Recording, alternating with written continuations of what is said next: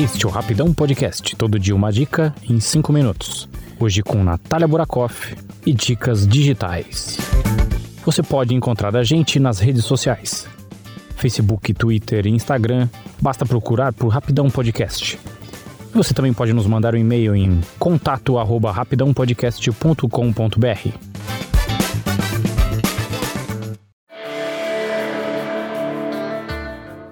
Olá pessoal, mais uma segunda-feira chegando e eu tô de volta por aqui com mais dicas do mundo digital. E a dica de hoje é para você que é uma negação quando precisa fazer qualquer layout. Mal consegue desenhar um círculo à mão, imagina então mexer com desenhos no computador. Pois bem, você precisa conhecer o Canva, uma ferramenta simples e intuitiva que permite que qualquer pessoa crie conteúdos visuais lindíssimos sem a menor dificuldade. Com o Canva, você pode criar desde uma simples imagem para publicar no Instagram até pacotes de conteúdos com diferentes formatos para todas as redes sociais. Também de vídeos no YouTube, por exemplo, logotipos, convites para eventos, layouts de currículos, sites, e-mails, folders, vídeos, apresentações e até mesmo e-books e infográficos. E o mais legal é que você não precisa partir do zero na sua criação. Você pode usar diversos templates prontos, ajustando as fontes, cores e elementos para deixar a peça com o seu toque especial. O mais legal do Canva é que você consegue criar layouts profissionais basicamente arrastando e posicionando elementos, sem a menor dificuldade. É tão simples que muitas funções você consegue fazer pelo próprio aplicativo do Canva para smartphone, Android ou iOS. Até mesmo as funções de criação de vídeos, animações, stickers, inclusão de música nos vídeos.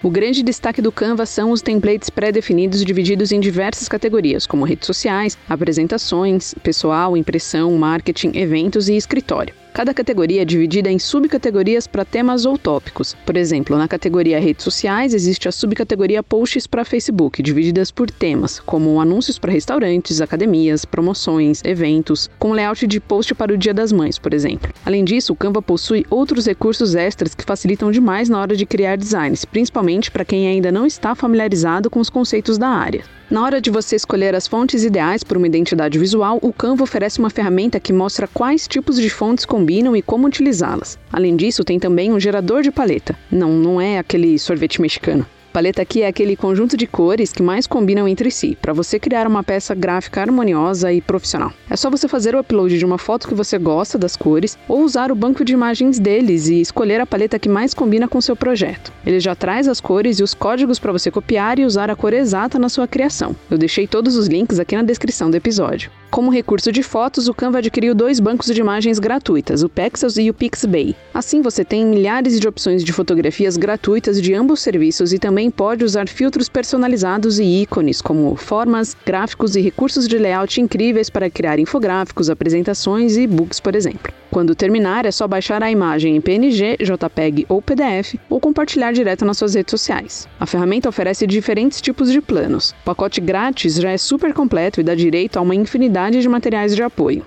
É indicado para você que trabalha sozinho nas suas criações, seja de materiais gráficos ou posts para redes sociais, e precisa de imagens, templates e fontes básicas gratuitas. Já o Canva Pro custa R$ 34,90 por mês e tem mais elementos para quem trabalha com um volume maior de criações, e oferece diversas fontes personalizadas e a função para baixar o PNG com fundo transparente. No site você pode testar todos os planos por um período grátis de 30 dias. Se você curtiu, é só criar a sua conta e começar a testar as criações por lá. O Canva é super intuitivo e tem milhares de tutoriais no YouTube para te ajudar. Eu fico por aqui e tô de volta na semana que vem com mais dicas do mundo digital. Fiquem bem, um beijo e até mais.